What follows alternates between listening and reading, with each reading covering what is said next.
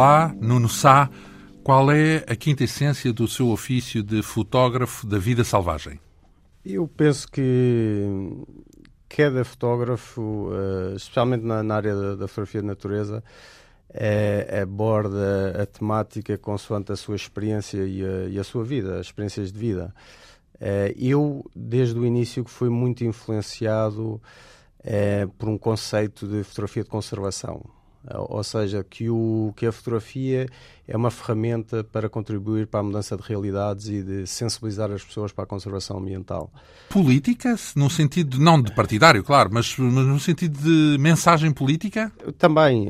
Hum, eu, no primeiro concurso em que fui premiado, em, em, que fui a Londres, fui ouvir uma série de editores e fotógrafos conhecidos e etc. E uma das palestras que me marcou bastante foi de uma das editoras da National Geographic Internacional, a Cathy Moran, que falou hum, de uma coisa que eles chamavam as raves. As raves que não são aquelas. Não é aquelas é umas festas. Não, que anda tudo com garrafinhas de água, não. Uh, que, que, a designação é de Rapid Assessment Visual Expeditions. E que basicamente consistia em uh, ecossistemas que estejam em perigo a nível planetário a National Geographic envolvia-se diretamente, enviando um grupo especializado de fotógrafos e videógrafos para criar essas ferramenta, ferramentas uh, audiovisuais que dessem força a transmitir uma mensagem da urgência de preservar aquele ecossistema. E eles deram vários exemplos, desde de florestas que estavam a ser dizimadas por causa da, da indústria madeireira, em que a, a, pressão que era criada por de repente existir a nível mundial este burburinho todo criado por grandes, grandes uh, nomes conceituados da fotografia e do vídeo, a, a criar fotografias lindas e, e vídeos lindos de, de, da vida natural que está prestes a ser destruída, criava uma pressão política tal e social que permitia mudar as realidades. E basicamente. Então, isso significa que quando tira uma fotografia e ela é muito conhecida, o que gostaria não é que as pessoas ficassem extasiadas a olhar para a beleza da fotografia, mas sim que pensassem: temos que proteger isto. É, sim, e não. Então? Eu acho que há, espaço para as duas coisas. E, e, a ligação emocional que é criada com a pessoa que está a ver a fotografia é a base. Não é? Um, uma das frases de um dos fundadores deste. Ah, existe uma Liga Internacional para, para, a Fotografia da Conservação e um dos fundadores dessa, dessa liga tinha uma frase engraçada que eu ouvi nessa palestra que achei muita piada, que dizia que um fotógrafo natural típico tira uma fotografia, uh, por exemplo, uma borboleta em cima de uma flor é, um fotógrafo com conservação tira a fotografia da flor com a borboleta em cima e com um bulldozer a vir por trás para destruir, destruir a flor. Alerta para os perigos. Exatamente. E, e, de maneira que. O... Então, e no seu caso, é as fotos com bulldozer ou sem bulldozer? Basicamente, o, o, eu desde o início que fiquei muito com essa mensagem dentro de mim de que o fotógrafo de natureza tem um papel uh, importante uh, a, nível social de criar a consciencialização so social em relação ao nosso património ambiental e tentar envolver as pessoas, nem que seja só através dessa ligação emocional que uma pessoa cria com um animal quando a vê. Se conseguir se vir uma fotografia fantástica de um tubarão, mas que vier acompanhado de uma legenda eh, que diz que 200 milhões de tubarões são pescados todos os anos por causa do valor das suas barbatanas, as pessoas eh, vão se interessar por esse tema, vão querer saber mais. Vão compreender esse ponto de vista, no fundo, não é? Exatamente. Como um veículo, no fundo é tal coisa do, do simultâneo, não é? Da beleza da natureza e ao mesmo tempo do, da importância em preservá-la. Uh, no fundo, uh, também eu que mergulhei uh, agora recentemente na sua obra, também era é esse sentimento múltiplo que, que, que, existe. O nosso convidado, Nuno Sá, nasceu no Canadá, em Montreal, em 1977, portanto há 37 anos. Em 88 regressou com a família a Portugal. Uh, o contacto com o mundo subaquático começou apenas aos 20 anos. Em 97 foi a altura em que tirou o primeiro curso de mergulho. Em 2001 licenciou-se em Direito pela Universidade Católica. No ano seguinte mudou-se para os Açores, para a Ilha de São Miguel, onde uh, ingressou no curso de Biologia Marinha, uh, trabalhando já agora ao mesmo tempo e em part-time em empresas de observação de, de cetáceos. Em 2004 Uh, Nuno Sá suspendeu os estudos para se dedicar à fotografia a tempo inteiro. nessa altura apenas à fotografia turística e cultural, portanto a fotografia da natureza ficava para os tempos livres, mas depois, em 2008, foi um ano importante porque com imagens recolhidas no Mar dos Açores, Nuno Sá tornou-se no primeiro português premiado naquele que é considerado o maior e o mais prestigiado concurso de fotografia de vida selvagem a nível mundial, o Wildlife Photographer of the Year. Portanto, ou se quisermos, o fotógrafo de vida selvagem do ano. A partir daí, o nosso convidado passou então a dedicar-se a tempo inteiro à fotografia da natureza, fotografou tubarões-baleia para a revista National Geographic portuguesa, a versão portuguesa, integrou a equipa eh, de fotógrafos, 64 fotógrafos do projeto Wild Wonders of Europe, ou se quiserem, as maravilhas eh, naturais da Europa, que é, eh, foi a maior iniciativa de fotografia da natureza alguma vez realizada a nível mundial e teve a parceria da National Geographic Society. Depois, Nuno Sá fotografou tubarões frade, na Escócia, focas monge, nas Ilhas Desertas. Dessa missão nas desertas resultaram fotos publicadas na edição mundial da National Geographic. Enfim, eh, atualmente Nuno Sá conta com seis livros editados e é certamente o fotógrafo de natureza português mais premiado de sempre em concursos internacionais eh, de fotografia. Aliás, algumas das suas imagens constam em museus de referência à escala global, por exemplo, o Museu de História Natural de Londres ou o Smithsonian, eh, o Museu Nacional de História Natural da América, em Washington. Um, viveu no Canadá, tem memória de, desse pedacinho da sua vida? É, a memória que tenho é. Eu, eu vim lá com 11 anos, de maneira que não são muitas.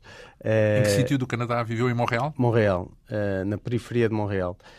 E, e, realmente, falando de natureza, era incrível uma pessoa viver naquele contacto com a natureza. É um, é um país imenso e com uma densidade populacional muito pequena e hum, nós vivíamos uh, num pequeno complexo de edifícios onde à volta tínhamos um lago com florestas, o lago congelava no inverno e que fazíamos ski e, e, patinagem em cima do lago e tínhamos o contacto com aquela peixarada toda, até, até esquilos no, entravam pela varanda e tudo mais. E, e realmente uh, as memórias que tenho da, da, minha infância é realmente de, de viver eh, numa proximidade muito grande com a, com a natureza. Não tirava fotografias aos esquilos e por aí fora, não? Não tirava, não, não. Eu acordei muito tarde para a fotografia. não, mas é, é curioso porque uh, dizer que alguém vem do Canadá para se tornar fotógrafo da natureza, quase que era ao contrário, não é? Tinha que ir para o Canadá para ser fotógrafo da natureza, já que é um país incrível em termos de natureza. Sim, é? mas por outro lado é um, um, país extremamente frio e eu, eu não, não, não, não bem me dou muito bem com o frio. Uh, então, como é que apareceu uh, o gosto então pela fotografia? Um, ehm, foi primeiro a relação com a natureza e depois a fotografia? Foi ou... sem dúvida uh, a relação com o mar primeiro e a, a, a fotografia veio como um eu, no fundo, como tinha acabado de. Eu, eu, eu, tirei uma formação em Direito, tirei uma licenciatura em Direito aqui em Lisboa, na Católica. E porquê?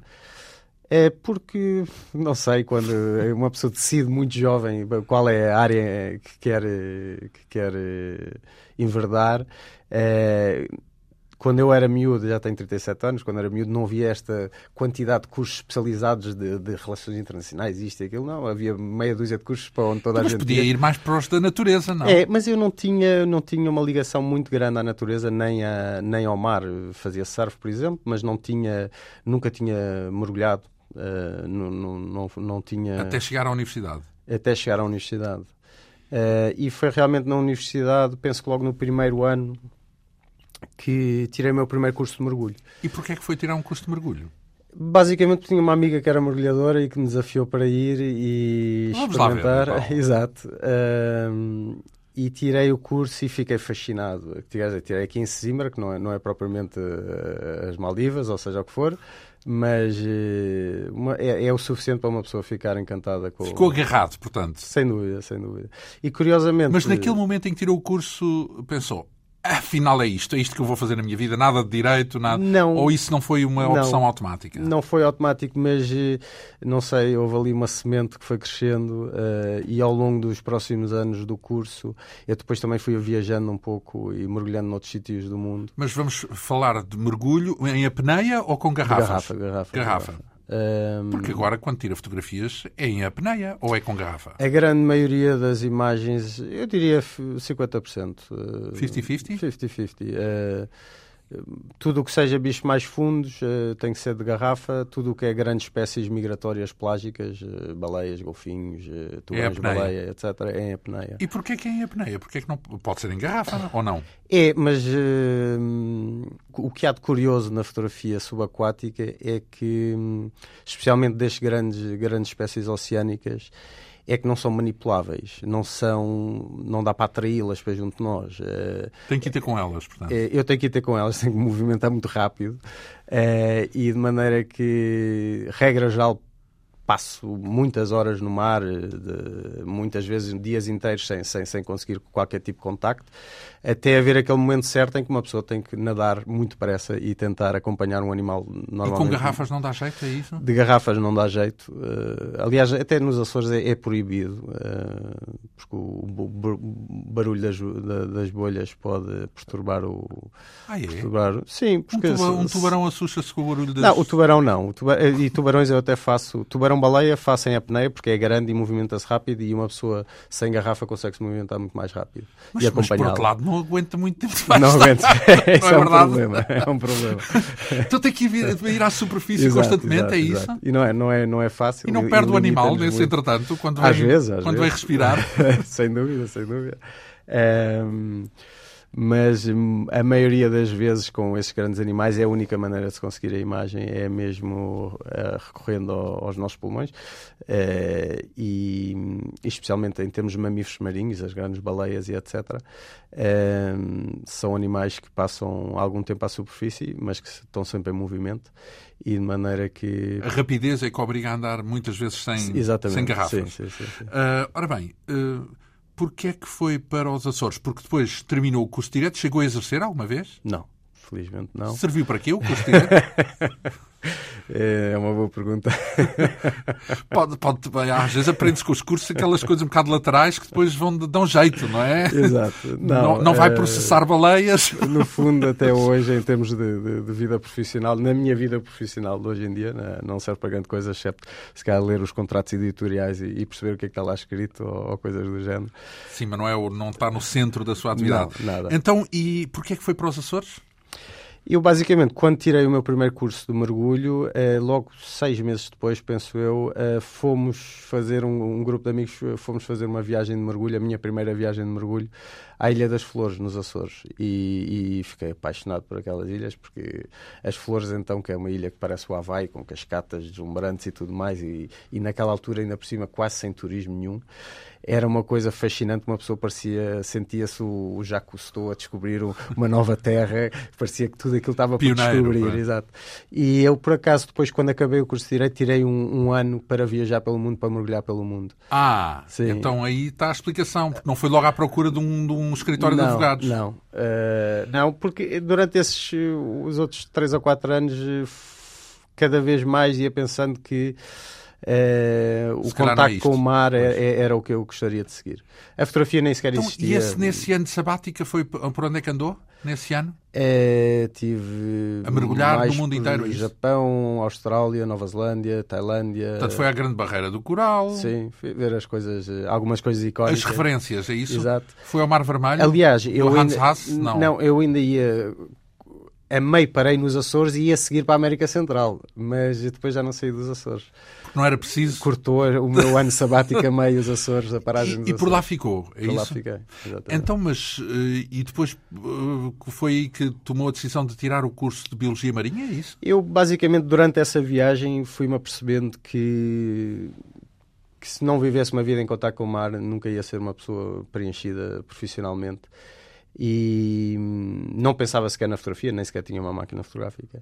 E hum, quando parei nos Açores pensei isto era um sítio onde eu era capaz de ter esse contato com o mar e, e então, mas de... o mar, não sendo fotografia, era o que, o que é que tinha na cabeça? Era pescador? Era o quê? É, não, pescador não. é, mas eh, a, biologia, o, a ideia o de, estudo do mar. É eu isso? gostava de. Se eu pudesse ter. Hoje, mesmo hoje em dia, se, sei que se, se, pudesse ter escolhido, se tivesse tido mais cabeça quando era jovem e já ter tido este contacto com o mar antes, antes de ter tido que escolher uh, que área que eu iria, uh, teria escolhido Biologia Marinha, sem dúvida. E depois, quando cheguei aos Açores, pareceu que todos os astros se alinharam para que eu ficasse lá, porque não sei, talvez dois, três meses depois de estar nos Açores, já, já tinha entrado no curso de Biologia Marinha e já estava a trabalhar numa empresa de observação de cetáceos, a viver as minhas primeiras baleias e golfinhos, a viver aquelas aventuras. Lembras-te da primeira vez que vi uma baleia? Uh, lembro-me, lembro-me. Não, então? fiquei, não, foi, não foi grande coisa, sinceramente. Então, então foi, à, foi, antes de mais, não foi, foi dentro Foi à superfície então. e foi muito longe. Havia, havia só um. Uh, uh, o repuxo? Não. Exato, quando eles vêm acima, fazem um pequeno, uma pequena nuvenzinha de água, muito ao longe. Não viu aquelas caudas maravilhosas? Depois fui vendo, depois fui vendo. Ah, mas isso já Sim. posterior como fotógrafo, Não, não, não, não. Víamos no dia a dia, não se via tanto como se o whale watching ainda não era muito profissional nos Açores, também estava a dar os primeiros passos, não tínhamos vigias à procura das coisas como se tem hoje. Andavam à toa? Andávamos um bocadinho à toa à procura. Então até podia sair com turistas e não ver baleias. Sim, e acontecia muito, mas víamos sempre golfinhos. Os Açores têm uma imensidão de, de, de espécies, têm mais de têm 23, 24 espécies de, de, cetáceos que se podem ver, e de maneira que todos os dias víamos, víamos alguma coisa, todos os dias eram diferentes. E é isso que me atrai muito ainda hoje do, nos Açores, é que é completamente imprevisível. Eu mesmo na minha, no meu trabalho, quando planeio sair para ir fotografar ou filmar cachalotes, eh, o mais provável é acabar com outro, deixa de um peixe-lua gigante ou, um, ou uma baleia de bossas ou qualquer coisa, tartarugas, tartaruga de cor, a maior do mundo, qualquer coisa pode, pode nos surgir. Um, e é isso que os Açores, especialmente naquela altura, parecia que era um sítio que estava completamente por descobrir. Quer dizer, eu, eh, há bocadinho tinha referido que, que o meu primeiro artigo para a National Geographic Portugal tinha sido com tubarões-baleia. Um, mesmo nos Açores, não sabia que havia tubarões-baleia nos Açores. Então? É, tudo, tudo estava por descobrir, não havia ninguém a fazer fotografia subaquática nos Açores na altura. Então, é, e nem estrangeiros? Estrangeiros vinham muitos, uh, muito conceituados. Mas não diziam nada. Não, em não, segredo. Não, dentro da comunidade de, de, de, profissionais era sabido que os Açores era, era as Galápagos do Atlântico e é sabido. E o que é que isso quer dizer já eh, agora, Galápagos do Atlântico? É que é, que é um, um sítio... Um antro da natureza. É um oásis de, de vida. É, o, o, Atlântico, o, o, mar aberto não é um sítio muito produtivo, tenha muita vida. E quando há sítios que aglomeram vida, é, como os Açores, consegue-se encontrar, de, e, e, que está no meio do oceano, do, de um oceano imenso, consegue-se encontrar quase tudo. Nós não temos uma plataforma continental nos Açores, não é? que as águas são a pique, nós temos eh, sítios a, a, a um quilómetro da costa que uh, 3 mil metros de profundidade, de maneira que uh, pode imaginar que tudo, tudo que anda no, no oceano imenso está encostado a, a, estas ilhas. De maneira que. Hum... Encostado e encostado no sentido quase literal, ou seja, não é preciso nadar mais do que 300 metros para ver vida marinha. Exato, então. exato. É, é por isso que também no, no, nos tempos da baleação nos Açores uh, saíam sem botezinhos de a remos. Remos para se caçar as baleias. Enquanto estavam mesmo ali, não é? Exatamente, exatamente. Uh, então, e, e, isso quer dizer que uh, os Açores uh, são. Até que ponto é que são comparáveis aos outros santuários de. à Grande Barreira do Coral, que é talvez a mais conhecida à escala global? os Açores têm, em termos de comparação com esses locais? Os Açores são, sem dúvida, um dos, um dos melhores sítios a nível mundial em termos de riqueza e biodiversidades marinhas para ver eh, especialmente espécies oceânicas, grandes animais Estava oceânicos. a falar da baleia, do, do, do tubarão-baleia, não é? Porque nem eles próprios sabiam que lá tinham tubarões-baleia. É, mas eu, por exemplo, esta primavera passada... Hum, aconteceu uma coisa extraordinária que, que, houve águas muito produtivas nos Açores e um, eu recebi um telefonema de um amigo tem o que, é, que é águas produtivas? Basicamente com muita vida. Uh, a cadeia alimentar umas vezes mais outras vezes menos é não isso? Basicamente sim oscila muito com as correntes, uh, com a temperatura, com a luz solar, etc. E basicamente acontece o mesmo que acontece em terra, que, na, que é na primavera. Na primavera tudo fica verde em terra, não é? Tudo floresce. A mesma coisa no a mar. A mesma coisa acontece no mar com, com o fitoplâncton, são as pequenas algazinhas. E aquilo é a base da, da, da cadeia alimentar toda. E, e, e, e acontece uma coisa que chama o bloom primaveril, que é uma explosão de vida que quando, quando, encontrou, ah. quando encontrou as condições ideais de, de, de se multiplicarem, multiplicam-se desmesuradamente. E foi o que aconteceu agora? Foi o que aconteceu esta primavera nos Açores, em que todos os dias víamos desde... Eu recebi um telefonema e passei, no dia seguinte estava, estava, estava nos Açores e fiquei lá talvez um mês. Então, mas recebi um telefonema, quem é que telefona? Os peixes é, não ligam, é, é, é verdade. Portanto, ah, tem, tem olheiros, é isso? Há, há... O, meu, o meu trabalho depende imensíssimo de uh, muitas pessoas. Uh, eu, eu, basicamente não sei nada, não é? Eu, eu quero fotografar e, e, conhecer as coisas, não é? E vou, vou, vou, vou Mas aprendendo. Há quem saiba, é isso? Por exemplo, em termos de cetáceos, há, há, há, vigias, que são pessoas que estão no topo de uma pequena montanha, numa casinha de madeira com binóculos. Mas isso era quando se caçava a baleia. Quando se caçava a baleia. E hoje em dia, como há empresas de observação de cetáceos, de whale watching em, em várias das ilhas, essas pessoas estão à procura de baleias para as empresas. Conheces todas, é E muitos deles, muitos deles, alguns, agora ainda alguns deles, uh, vieram do tempo da baleação de maneira que são pessoas extremamente, extremamente competentes nessa área. É? Sim, e que conseguem ver um bufo a 30 km da costa e dizer que espécie é que é e, e, e se mergulhou aqui, vai, vai sair ali naquela zona daqui a não sei quantos tá, minutos. Isso, esse, não, esse, número não foi exagerado, é mesmo? 30 é, não, km? Não, não, não, sim, sim, Conseguem? Sim. A essa distância? Para uma, uma, pessoa normal não vê nada a essa não, distância. Não Portanto, e, e... É, e eu dependo um bocadinho desta rede toda desde... Então, mas, e eles quando vêm ligam-lhe a isso? Depende. Uh, tenho amigos pescadores que me ligam por causa de outras espécies, tenho amigos uh, investigadores, biólogos marinhos, então, mas vamos lá ver, onde é que vive? Está, está em Ponta Delgada, é isso? Eu basicamente os últimos uh, 11 anos, 12 anos tenho estado a viver em, em Ponta Delgada.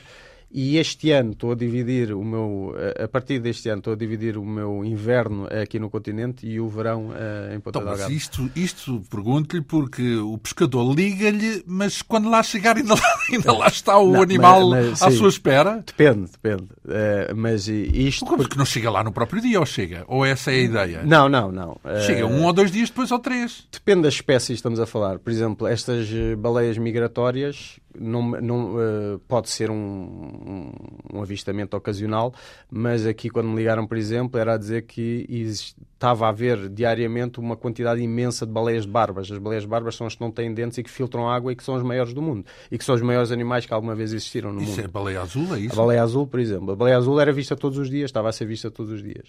Uh, e eu fui para lá e no dia É engraçado seguir... porque há a ideia de que nos Açores é só cachalotes e não tanto é, baleias. É uma ideia um, um pouco estranha. É uma, é porque há estranha. todas, é isso? Exato.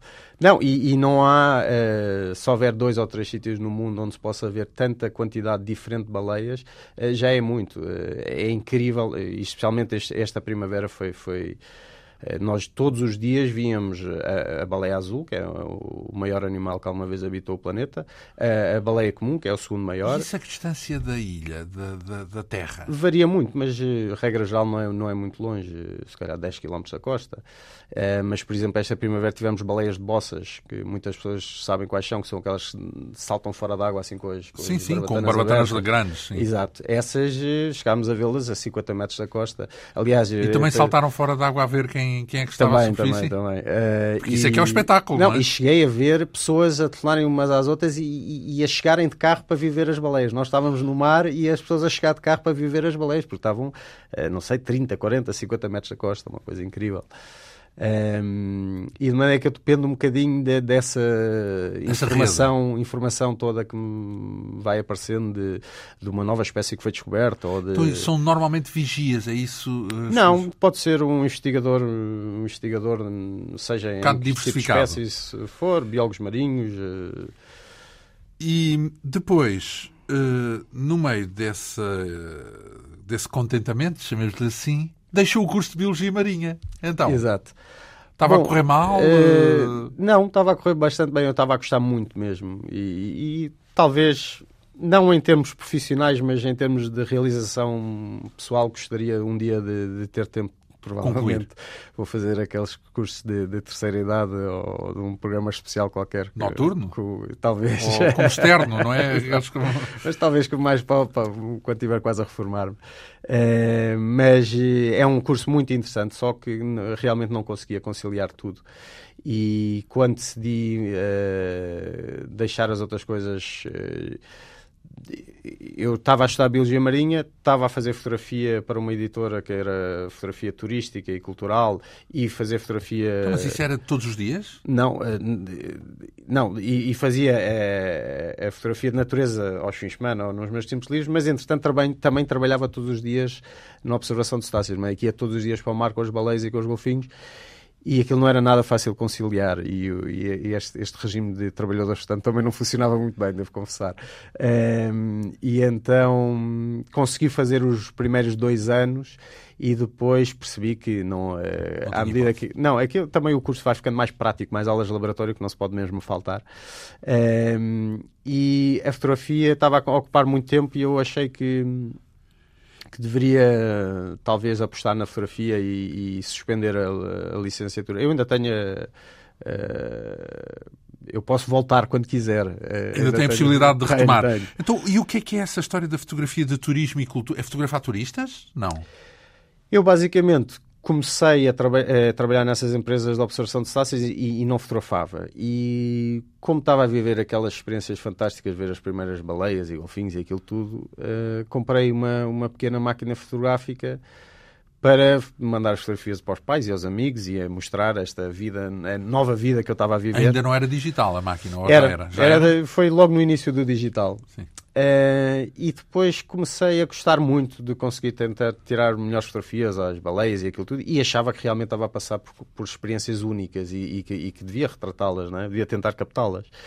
E então fui investindo, com os dois ou três anos, fui investindo sempre numa, numa lente e depois numa máquina melhorzinha, e às tantas já tinha uma máquina mais ou menos, e tentava ganhar uns trocos por fora, eh, vendendo umas fotografias eh, das baleias e dos golfinhos aos turistas que vinham connosco, uns postaizinhos, um, umas fotografias impressas, e eles compravam bastante. E houve uma editora lá no, em São Miguel que viu uh, as fotografias e gostou imenso. E então convidou-me para fazer o meu primeiro livro, que foi sobre baleias e golfinhos. Ah, aliás, primeiro convidou-me para fazer uma coleção de postais. E aquilo correu muito bem. E depois convidou-me para fazer o meu primeiro livro. E depois que criámos ali uma relação, ele foi-me convidando para outros projetos, mesmo que não que fosse fotografia de terra, para fazer. Ele fazia muitos livros turísticos, a editora chamava-se Vera Sor, chama-se Vera Sor, um, ehm, e fazia muitos produtos turísticos. E então fui aceitando trabalhos com eles e fazendo. Mas isso fotografias à superfície, certo? À Quer superfície. dizer, no mar, mas uh, fora d'água. Sim, sim, sim, tudo fora d'água. Não tinha dinheiro ainda para investir num, num equipamento subaquático. O equipamento subaquático é bastante caro. Caro é o quê? Então, uma uh... máquina para fotografar bem debaixo d'água é, é para que preço?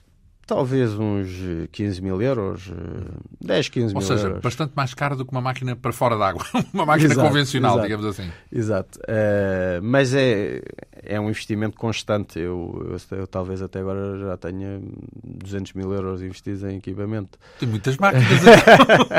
não, não é só a máquina. Depois já... Eu, eu, por exemplo, hoje em dia mergulho de Rebreather, que é um, é um sistema de, de eh, o mesmo que usam os, os, astronautas, em que, em que vai, uh, uma pessoa está, está basicamente a, eh, a, utilizar o mesmo ar que é purificado, digamos assim, com o aparelho que para vamos às costas. Não mandar bolhinhas, é isso? Para não... não manda bolhinhas e ficamos muito mais tempo debaixo de água, podemos ir muito mais fundo e tudo mais. Não tem que fazer depois aquela descompensação... Uh... Tem que fazer muito menos muito menos. E, tem que, e, e, por exemplo, nos Açores tenho um barco para poder conseguir chegar às baleias e aos golfinhos e etc. E agora meti-me no vídeo e, e tudo ah, isso... Então o equipamento inclui o barco também. Inclui isso. tudo, é tudo o que é preciso para se conseguir até às fotografias. Ora bem, sim. E, e, mas o, o curioso é que isso tudo foi acessório. Ou seja, primeiro veio a natureza e depois a seguir é para viver disto, olha, fotografar. Exato. Não foi propriamente a paixão pela fotografia. Foi a paixão pelo motivo da fotografia. Não, aliás, e não pela fotografia em si. Eu confesso que quando fui viver para os Açores, ehm, fui à procura de, um, de, uma vida em contato com o mar. E tinha um sonho, o sonho, mas que nem sequer era um objetivo para concretizar. O sonho longínquo era um dia tornar-me fotógrafo ou videógrafo subaquático. Mas isso era porque era uma forma de estar próximo do mar e de viver do mar? Ou era pela fotografia em si também? Não. Também tinha gosto em Não fotografia? sei, era uma coisa que eu nem sequer sabia o que é que envolvia, porque nunca tinha estado debaixo d'água até uma fotografia, nem, nem tinha a mínima noção do que é que seria uma carreira nessa área. Mas se calhar era um bocadinho o sonho idílico de, de, de uma pessoa que, pronto, Sim. cada um tem o seu, e este era o meu. Claro. Era, era imaginar-me um Jacques Cousteau e uma coisa do género. Eh, e depois as coisas foram acontecendo, mas eh, confesso que eu nem sequer estava muito a trabalhar nesse, nesse sentido quando cheguei aos Açores, os primeiros anos. Era, era só um. Podia-lhe ter bastado eh, trabalhar e continuar a trabalhar na, nas nos, eh, empresas de observação de cetáceos. Sim, sim. eh, Não, se ganha grande coisa, se calhar. Não se ganha grande coisa, não. Eh, É uma vida simples e que se faz bem quando se é jovem durante uns anos. Então, mas de repente envia uma fotografia para o mais eh, prestigiado concurso de fotografias da natureza no mundo, que é o Wildlife Photographer of the Year. Portanto, é uma espécie de World Press Photo, mas da, da vida selvagem. E ganha. Essa história é curiosa porque eu estava um dia a ler o, o jornal local, que é o Açoriano Oriental, e vi uma pequena notícia que dizia que um fotógrafo, penso que australiano, chamado Wade Hughes, tinha sido premiado no Wildlife Photographer of the Year, e a falar do que, é que era o concurso, e que tinha sido premiado com uma fotografia tirada nos Açores, de uma baleia comum. E eu pensei, bom, eu estou todos os dias a tirar fotografias, nunca concorri em concurso nenhum, nem sabia que concurso era aquele. Pensei, olha, vou concorrer, pode ser que tenha alguma coisa de jeito. E concorri. Eh, uma imagem de orcas, eh, três orcas fotografadas ao pôr do sol, eh, fora d'água. Eu tinha estado a nadar com elas dentro d'água também, mas foi fora d'água. A nadar com orcas. É, mas as orcas não, não, não, não, é, um, não é um bicho agressivo, eh, apesar das pessoas acharem eh, o termo Caçam, baleia assassina. caçam baleias, caçam. eh, Exato, Os, nos é documentários, estranho, pelo isso é estranho. caçam Sim, sim, outros sim. mamíferos, não é? Sim, sim, e os homens não. Sim. Ah, é estranho, mas realmente não há um único incidente registado de ataque de orcas em estado selvagem. Nos delfinários e etc. existem muitos, mas, mas são animais tão, tão Presos. não tão é? presos e- o comportamento e, de- claro.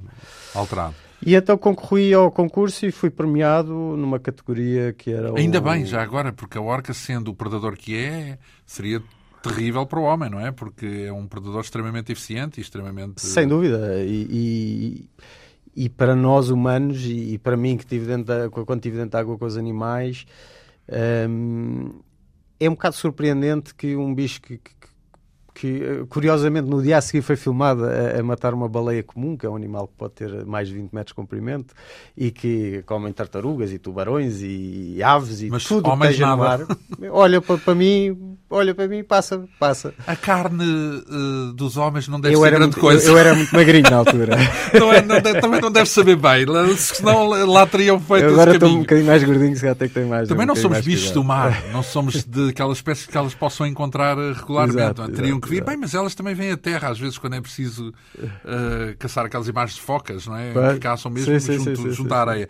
Então, mas isso tudo para me dizer que foi uma fotografia das orcas ao pôr do sol, é isso? Exato, era um- Apa- Apanhou o sol e as orcas. Era, foi, foi, eh, foi, por acaso única, foi uma experiência um momento giríssima único. porque eu, eu- o primeiro barco que comprei para tentar eh, poder fotografar as baleias eh, em melhores condições era um barquinho mínimo de 4 metros e meio com motor de 15 cavalos que, que é, é uma área bastante pequena e isto foi no primeiro dia que eu saí com o meu barco ehm, tinha comprado meias com um amigo porque nem sequer tinha dinheiro para, para comprar um, um barco e hum, soubemos que havia um grupo de orcas ao Largo de São Miguel e saímos e foi uma experiência fantástica porque ficámos uma tarde inteira com elas e de, entre mergulhar com elas e esperar até o pôr do sol E com elas, é no sentido em que elas também se deram a esse convívio convosco? Sabiam que estavam lá e, e- Sim, sim. ou tiveram que observar um bocado à distância? Os animais dependem muito, ca- cada espécie comporta-se de uma maneira, mas as orcas são muito curiosas e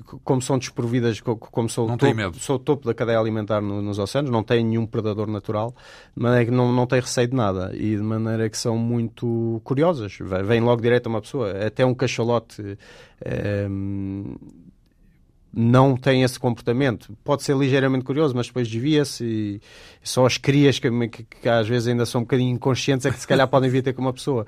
Mas as orcas realmente, como não têm predadores naturais, são muito curiosas e vieram logo diretos a nós e andavam muito ali à volta do barco e nós aproveitámos a oportunidade para ficar uh, o dia todo e ao final do dia realmente consegui uma fotografia que ainda hoje em dia gosto muito um, e que eram três, três barbatanas de orcas uh, com as luzes de Porto Sol por trás e foi premiada na categoria Animals and Their Environment, que era basicamente mostrar os animais, mas dentro da sua envolvência, dentro do seu ambiente natural. Um... Acontece as fotografias de amadores, porque no fundo na altura era um amador, não é? Não... O mais amador possível mesmo. Portanto, ainda não mal tinha começado, foi o seu primeiro barco, sim, foi sim, a sua sim, primeira saída uh, com o barco. Portanto, acontece nesses concursos de vida selvagem serem uh, neófitos, pessoas que nunca fizeram fotografia ou que fazem pouco? Na altura acontecia menos, hoje em dia acontece muito mais. Uh, hoje em dia há uma massificação muito grande da, da, da fotografia fotografia com, com, com, a entrada do digital e das, das câmaras muito boas, hoje em dia uma câmara mesmo muito boa que, que qualquer profissional usaria, consegue-se arranjar por se calhar 2 mil euros ou mesmo 1.500 euros, de maneira que há uma imensidão de gente com, com o hobby da fotografia fazer fotografias de qualidade muito grande. E que, e que... Há cursos de fotografia subaquática? Há cursos de fotografia subaquática e há cursos de fotografia de, de, quase todo tipo de especialização de fotografia de natureza, desde insetos a aves, a, a, seja tudo o que possa imaginar. E há muitos workshops. Hoje em dia, a maior parte dos fotógrafos profissionais de, de vida selvagem vivem mais dos workshops do que propriamente da fotografia, porque essa também, essa massificação... É o seu caso também, não? Não, não, porque hum, Uh, eu não gosto muito de dar workshops, não gosto muito de ensinar, uh, porque me uh, obriga a, a, despender muito tempo e gosto muito de estar no campo. Um, mas o que é certo é que a, o, o, mercado da fotografia de natureza está cada vez mais difícil. Então, mas vamos lá ver. Isto também mexe aqui com outra questão, que é quando um fotógrafo, esta história de ser amador ou de ser profissional, porque quando um amador vai, às vezes pode ter uma bela foto, mas foi quase por acaso, certo? Uh, coincidiu, estava num sítio e aconteceu qualquer coisa Exato. ali ao pé e ele tirou a fotografia. Exato. Mas quando um fotógrafo profissional, é o seu caso, vai para o terreno, terreno não será a expressão certa, vai para o mar, uh, uh, já sabe o que vai fotografar ou, é, ou fotografa ao calhas? Aquilo que lhe aparece? Bom, isto depois passa. Eh, lá está, eh, existe uma abundância muito grande de fotografias boas. Não existe uma grande abundância de pessoas que saibam uh, contar uma história. Uh, ou com, quando eu falo de fotografia de conservação, o trabalho do fotógrafo de conservação não acaba no momento em que tirar a fotografia. É aí que começa. Uh, ou seja, é, contar toda a história que então, existe. Dê-me um exemplo, de género. Tira uma fotografia a um cachalote e a sua cria. E, e o que é que é preciso fazer mais? É, eu, eu, posso dizer, eu, por exemplo, com a National Geographic Portugal, devo ter feito cerca de uma dezena de artigos. Todos eles obrigaram a meses de trabalho. Uh, muitos deles eu consegui-os tirando uma fotografia muito boa, e enviando para o editor ele dizer estamos interessados nesta história, eh, estamos agora interessados neste mais. tema, agora faça a história. E fazer a história é ir buscar toda a parte de. Uh, a vida da, do animal. Uh, não é só a vida do animal, mas uh, ameaças. Eu, eu, por exemplo, também não é difícil no mar, tendo em conta o estado em que os nossos oceanos estão, mas desses 10 artigos, provavelmente pelo menos 9 deles estão, são uh, espécies uh, uh, ameaçadas pela Red List do, do IUCN. E de maneira que temos que contar toda esta história. história. Porquê que o, o, estado da população está assim? Temos que ir ter com os investigadores, mostrar o trabalho que eles estão a fazer. Ai, mas também tem que escrever o artigo. Eu, é eu por exemplo, também? escrevo os meus artigos e gosto muito de escrever. Eh, porque gosto de ter o contacto com os investigadores e, e saber. Se estava-me a pedir um exemplo, por exemplo. E é um, é um duplo exemplo, porque é o exemplo do trabalho que o fotógrafo tem que ter, mas também um exemplo de como nós estamos desligados do nosso património natural. Uh, eu, um dos artigos que fiz para a National Geographic Portugal foi sobre cavalos marinhos. Uh, e encontrei na internet um artigo de uma investigadora inglesa que dizia que tinha descoberto no, em Portugal um, a maior população de cavalos marinhos do mundo, de qualquer espécie. Mais de um milhão de cavalos marinhos. A gente é que não sabe. mas, mas, é que ninguém sabia, pelos vistos, porque... mas era um Lá trabalho está. público. então, dizer, mas e era onde? Uh, na Ria Formosa. E então uh, propus à National Geographic um artigo sobre, sobre o, o, tema e fui, fui para a Ria Formosa e estivemos a tirar fotografias. Uh, e tirei as fotografias dos cavalos marinhos e, e correu muito bem, porque há, realmente há muitos. Uh, agora, depois era preciso mostrar o ecossistema, era preciso falar com os investigadores, ver o que, porque é que a, a população, entretanto, está de cair abruptamente, caiu nos últimos 10 anos 85%. A história, lá está, era a história. Exatamente. Um, e aí tive que, por exemplo, ir de avião, então, quanto tempo é que demorou para tratar desse assunto? É isso, se calhar tive que, tive que investir entre planear tudo e falar com os investigadores e recolher os dados, se calhar 4, 4 ou 5 meses. Então, e depois aquilo que recebe chega para viver? Porque anda quatro ou cinco meses à volta disso e depois pagam-lhe uma fotografia, é isso? Na, na... Não. Uh, ou a dizer... National Geographic paga otimamente e, já, paga, dá para... e já dá para, para sobreviver? Dizer, é...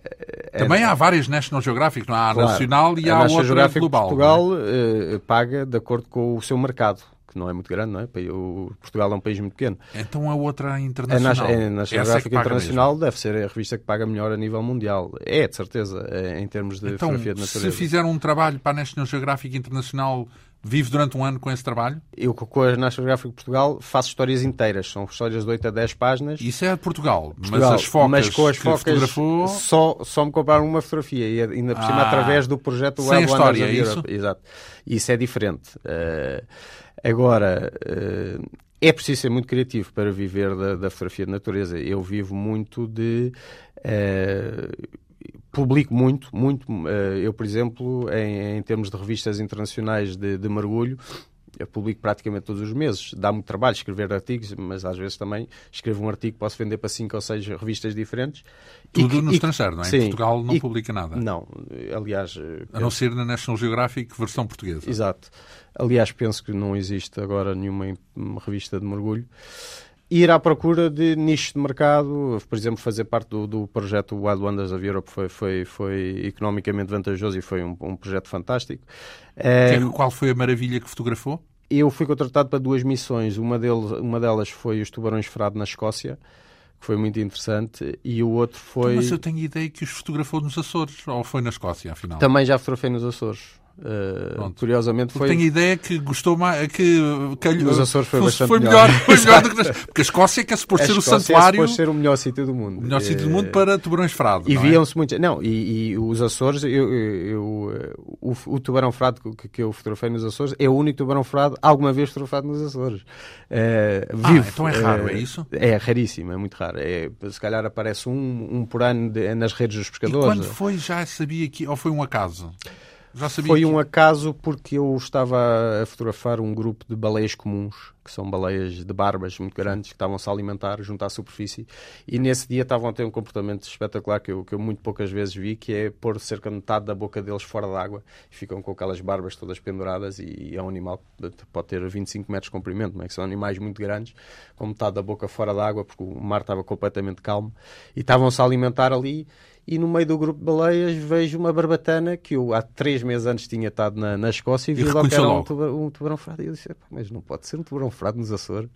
E então... Até tubarões frados. não, e realmente quando meti dentro da água parecia um cão. À minha volta tive uma hora e meia a nadar com ele até ele se fartar que é uma coisa que não me aconteceu na Escócia. Ele, ele tinha curiosidade, é isso? Muito curioso, muito curioso. E lá está, depois contar a história, fui, fui buscar dados de investigadores do mundo inteiro e etc. E, e, e dos Açores, que, que na década de 50 já tinha sido descoberto um, um, um tubarão frado dentro do estômago de um cachalote, na altura que ainda se caçavam cachalotes, e fui buscar dados em que provavam que uh, os tubarões frado que aparecem na, na costa portuguesa, por exemplo, na um primavera... Um cachalote, espera lá essa, um cachalote comeu um tubarão frade? Sim, o cachalote pode ter até 18 metros de comprimento. Bem sei, mas para mim um cachalote era um animal pacífico, não andava a comer tubarões. portanto, não, não, mas o, o, cachalote é o maior predador do mundo, uh, predador ativo, uh, que caça. É, o, tem dentes muito grandes. Aliás, o, o Scream Show, aqueles desenhos que faziam nos dentes de cachalotes, são, são, são dentes muito grandes. Sim, mas eu e... tinha a ideia que era tipo lula, lulas. E... Sim, mas são lulas gigantes, muitas vezes, com 12, 15 metros de, de, de comprimento. E, e alimentam-se peixes de outros peixes e tubarões também, eh, outras espécies de tubarões. É, é um animal que só não, recentemente... Não, não calha atacar homens também? Não, não, não, não. Nunca houve nenhum ataque de cachalotes a homens. Sim. Aliás, isso, a Moby Dick, se calhar, isso, foi isso a é uma única da- que atacou um homem. Curiosamente, e eu estou a gostar imenso desta entrevista porque me- e- na maior parte das entrevistas, uma das primeiras coisas que me, que me perguntam é situações de perigo e de risco, o que é que já lhe aconteceu e não sei o quê. E, e realmente eu lamento desapontar, mas eu nunca tive situação nenhuma de risco com animal nenhum. Então, mas já fotografou tubarões brancos? Eh, o tubarão branco é a única espécie que me falta dos, tu- dos- das espécies consideradas perigosas, eh, porque ainda não arranjei um sítio para o fazer fora da jaula. Porque hoje em dia, por exemplo, na África do Sul, proibiram a, a trabalhar com o animal fora das jaulas. E eu, o- quando estamos, estamos a trabalhar dentro de jaulas, está-se a condicionar tanto o comportamento do animal que não tem grande interesse em termos de fotografia. Então, mas há outros sítios do mundo onde se pode fotografar eh, o tubarão branco? Ou é só na África do Sul? Os sítios bons, o Guadalupe no México é, é talvez o melhor sítio agora, também já, já é obrigatório dentro das jaulas.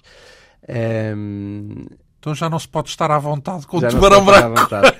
Eh, mas, por exemplo, o ano passado estive a mergulhar com tubarões tigre, nas Bahamas, com tubarões tigre, tubarões touro, eh, ehm, da, da- da- da lista de espécies consideradas perigosas, já, já mergulhei. Então, e nessas eh, foi sempre, esteve sempre apto a entender o comportamento dos animais, ou seja, perceberia se eles fossem agressivos consigo que estavam a chegar a esse ponto Sim, sem de- dúvida, sem dúvida. Portanto, Sim, sim, sim. é preciso ter também, imagino eu, conhecimento nisso, que é para perceber o comportamento dos. Eu, por acaso, tirei um- uma formação com um, um dos maiores especialistas a nível mundial de, de tubarões e, tirei mesmo um- uma formação oficial com, com um tipo que é o Eric Ritter, que dá as formações nas Bahamas e que nos ensina muito a, a entender o comportamento dos animais. Mas se tiver dentro d'água, um dia vai fotografar tubarões brancos e notar um comportamento estranho, faz o quê? Sai? Volta para o barco? Faz o quê?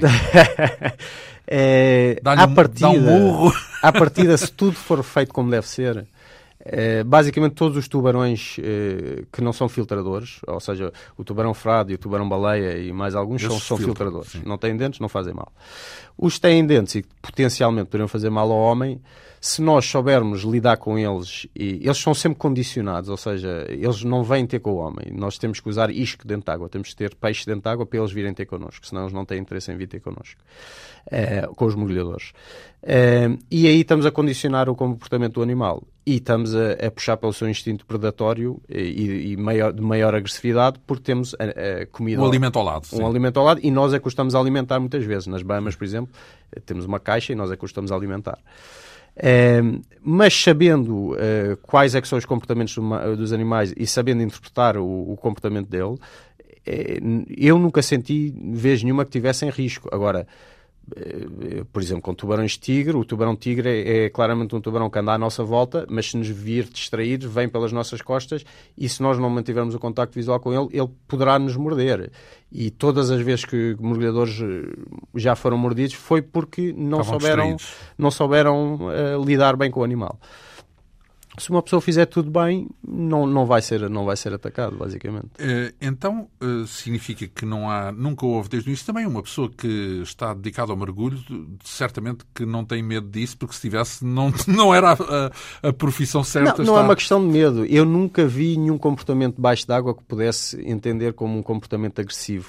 Nenhuma, nunca vi nenhuma espécie que me quisesse comer, E já viu outros a predarem outros? Portanto, preda- eh, eh, eh, imagina um tubarão a, eh, no momento de se alimentar de, outro, de, outro, de outra espécie, de outro peixe. Já vi Ataques, no certamente, não me estou a lembrar de quais, mas... eh, Pronto, é porque isso são momentos também que devem valer uma nota mesmo para a fotografia. Talvez. Então e o vídeo? Falamos de fotografia. eh, O vídeo agora, eh, basicamente, eu nos últimos dois anos tenho dedicado a grande maioria do meu tempo ao vídeo, porque... hum, quem faz uma coisa faz a outra? Basicamente, porque eh, também esta, esta história da, da- da- da fotografia de conservação obri- aproxima a fotografia do, do documentário, de, de uma pessoa contar a história toda. E eu não sou um apaixonado pela fotografia, sou um apaixonado pelo mar e de transmitir às outras pessoas, uh, uh, envolvê-las no, no, nosso património natural. Se não for a fotografia, pode ser outra coisa qualquer. E, portanto, pode neste caso, a, o vídeo serve. E as duas ferramentas que existem são, de facto, a fotografia e o vídeo. E eu achei que nos Açores estava a ficar um bocadinho. Eu, pessoalmente, um bocadinho mais limitado em termos de temas, porque os, os grandes que eu queria fazer já estavam todos feitos. Há sempre surpresas, há sempre coisas novas para fazer. Então, e no vídeo não? No vídeo teria que fazer tudo outra vez, porque tinha uma maneira de contar as histórias, mas envolver as pessoas de outra maneira, através do vídeo, através dos documentários.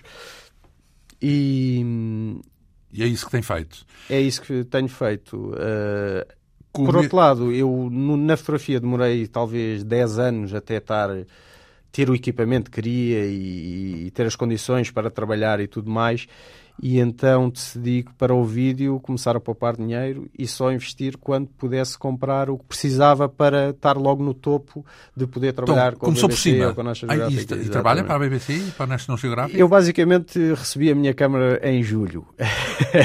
em junho, em junho. É, comprei uma câmara de, de, de, cinema, é a câmara que é usada, por exemplo, para filmar o, em Hollywood, é mais usada em Hollywood para filmar O Senhor dos Anéis, ou seja o que for, que filma em 5K e todas aquelas Debaixo coisas. Debaixo d'água. Exato, dentro de uma caixa estanque. Não existem muitas a nível mundial, mas existe normalmente uma em cada. Há uma de certeza na Grande Barreira de Coral, uma na África do Sul, em todos os sítios de ah, topo. então não é necessariamente só para si. Qualquer Exato. outra pessoa pode eh, utilizar posso, aquela. Posso alugá-la mas acima de tudo é importante para que as grandes produtoras, quando querem fazer, eh, as BBCs, National Geographic, etc., quando querem fazer um trabalho nos Açores, para além de terem uma pessoa que já conhece aquelas espécies muito bem e os fundos e tudo mais e que está habituada Portanto, a fazer faz de guia, de câmara, de tudo o que for preciso. Exato, agora já, já me podem contratar diretamente a mim e, e, e à partida será isso que vai acontecer. Eu já tenho três grandes cadeias internacionais a que trabalhar comigo este verão. Cadeias de televisão? Sim. É o, uh, quem, quem são? Uh, um deles é NHK, que é um canal japonês. Com é quem... o canal principal é. japonês, diria eu. E é um, canal, é, um, é um cliente muito bom para, para, em termos do mercado que existe a nível mundial.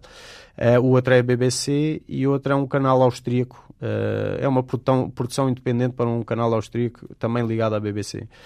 Um, ehm, e tudo à volta dos Açores, portanto, é isso? Tudo à volta dos Açores. Eu, por acaso, acabei agora, há duas semanas, vim há duas semanas das desertas, onde acabei o meu primeiro documentário uh, para o canal NHK. Sobre as focas também? Sobre a foca monge. Uh, é a foca mais rara do mundo, só existem cerca de 500 no mundo inteiro. E, e nas desertas em especial, é isso? E é nas um as desertas é, é, um, é um bocadinho o único sítio do mundo onde elas estão realmente a recuperar.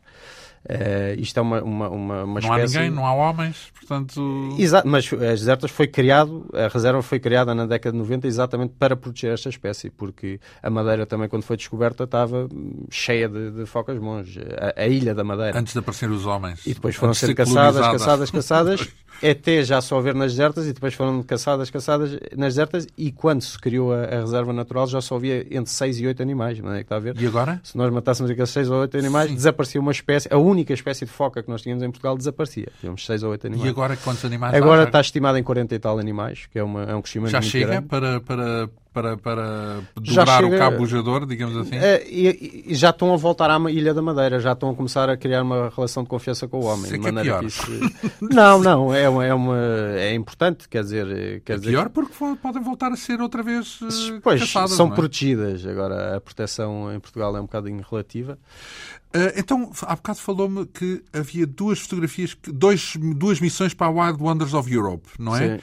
Não falámos ainda da segunda. Qual era? Foi exatamente a Foca Monge. Foi a primeira vez que fui fotografar as Focas Monge. Eh, foi em 2010. Portanto, eram os tubarões frade e, e as, as, Focas, focas Monge. E, e, fiquei apaixonado por aquelas ilhas e desde aí já tenho, só para este comentário, passei 50 dias nas desertas, de maneira que passei muito tempo. Então e as fotografias que tem no Museu Natural de Londres, por exemplo, é o quê? É, basicamente... E no Smithsonian?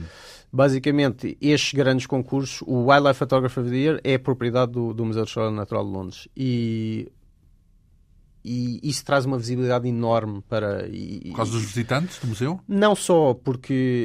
E, e, realmente foi por isso que eu tomei a minha decisão de me tornar profissional quando fui premiado no Wildlife Photography, porque abre tantas portas e dá tanta visibilidade aos fotógrafos, em, em que basicamente eles fazem uma exposição uh, uh, que fica durante um ano no, no, museu e que é visitado por. Não, não me lembro bem. Milhares ou milhões, não, talvez? Há 2, 3 milhões de pessoas. Pois, é mas para além disso, criam uma exposição que, vai uma não, algumas dezenas de exposições que andam pelo mundo inteiro e que, por exemplo, já tiveram aqui uh, no, no, Museu de História Natural aqui de Lisboa.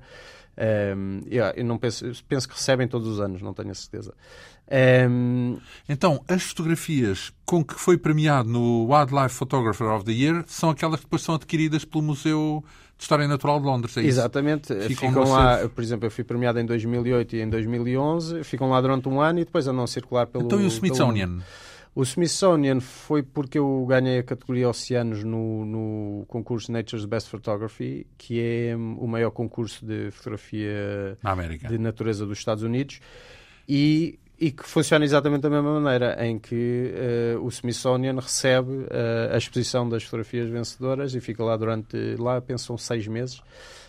Um, e, embora sinceramente, em termos de visibilidade, uh, o de Londres é que não tem comparação. É, não tem mínima Ora comparação. bem, uh, já percebi que ainda não fotografou tubarões brancos, mas para além disso, quando pensa no, naquele troféu que ainda não tem, o que é que lhe ocorre? Qual é a fotografia que lhe falta fazer?